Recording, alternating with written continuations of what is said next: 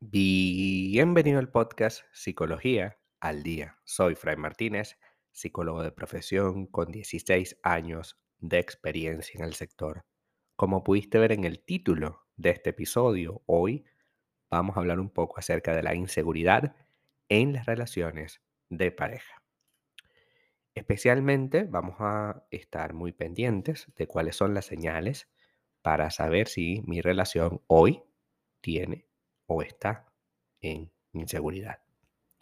Cuando, por ejemplo, no sabes qué hace tu pareja, cuando de repente no te contesta el mensaje, tu mente siempre comienza a acelerarse en ideas tales como no le intereso, no le importo, y te entra tanta ansiedad que intentas contactar con esa persona de urgencia, a pesar de que probablemente te dijo que iba a estar en un sitio de poca cobertura o que iba a estar en una situación en la, por ejemplo, el trabajo, en la que no le permite tener el teléfono.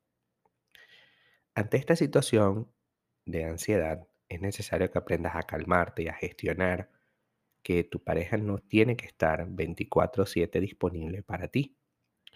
Intenta distraerte y hacer tus cosas y disfrutar por tu lado. Recuerda que esa persona te dijo, voy a ir a trabajar y en mi trabajo no puedo agarrar el móvil. Y si sabes de, buena fuente, de su propia boca, que no puede agarrar el móvil porque le llamas 25 millones de veces, porque le pasas mensajes del tipo, ya no, no te importo, tú no me contestas ningún mensaje, seguro estás con otro, con otra. No tiene sentido, ¿verdad?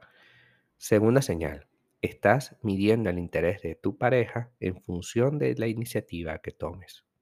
Es decir, estás hipervigilante, midiendo constantemente todas las señales, repasando cada una de sus palabras y comprobando todo el tiempo lo que significa para esa persona.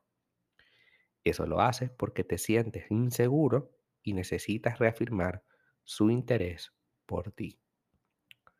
Si esta persona te eligió, ¿por qué yo tengo que estar constantemente midiendo la misma situación?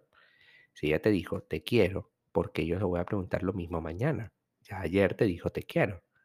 Ahora no es lo mismo que en el aniversario tú vengas y le preguntes, ¿cómo vamos? Ah, eso es distinto porque una vez al año nos damos la posibilidad de pasar un tiempo juntos celebrando nuestro aniversario y ahí nos preguntamos cuál es el siguiente paso.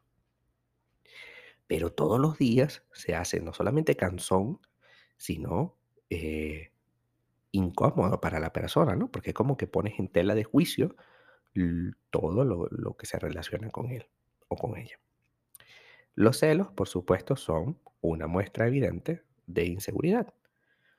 Eh, es necesario que entiendas, y creo que por allí hay un episodio relacionado con los celos en este podcast, algunos que otros.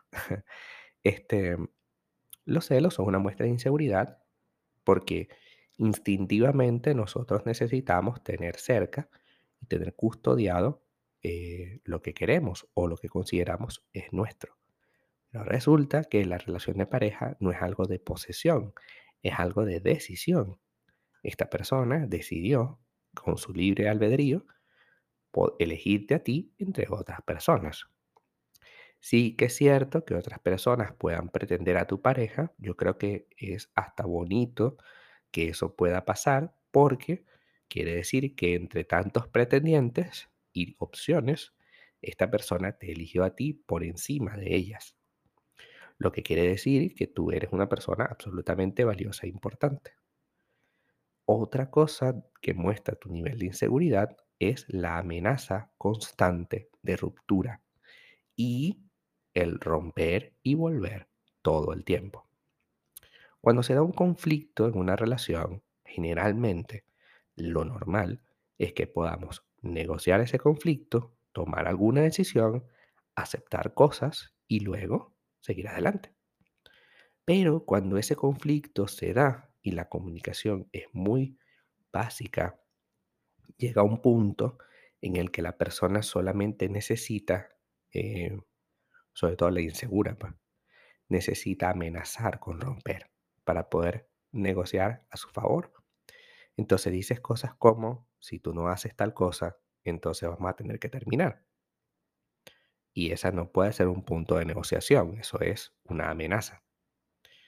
Y también pasa que tu pareja insegura puede llegar a terminar contigo, te dice mil cosas y luego, a los cinco minutos o al día siguiente, va y te busca y que te ama y que te quiere y quiere estar contigo. Para luego, en el siguiente problema, hacer exactamente lo mismo y tener un patrón de comportamiento súper incómodo, porque a quien le gusta que le terminen todo el tiempo. A quien le gusta vivir con una pistola en la cabeza, ¿no? Porque básicamente amenazarte con eso es como tener una pistola en la cabeza. No sabes en qué momento van a disparar y te vas a quedar solo, ¿no? Incluso puede llegar un momento de esta ruptura y volver, ruptura y volver, en la que no solamente te acostumbras a eso, sino a hacerlo, sino que además tu pareja, como ya le rompiste tantas veces el corazón, ya no le importa si terminas con él o no. No le importa. Y te dice, bueno, si vamos a terminar, terminamos. Y si vamos a volver, volvemos. Ya está. ¿Ok? Y finalmente se muestra frío y distante cada vez que expresas algo. Parece contradictorio y extraño, pero muchas veces la inseguridad se manifiesta con el silencio, con la frialdad, con la evitación. Esta muestra de inseguridad tiene que ver con que si me conectara contigo, descubrieras mis carencias. Entonces yo me hago el fuerte o la fuerte y comienzo a decirte que, mm, bueno, no me interesa.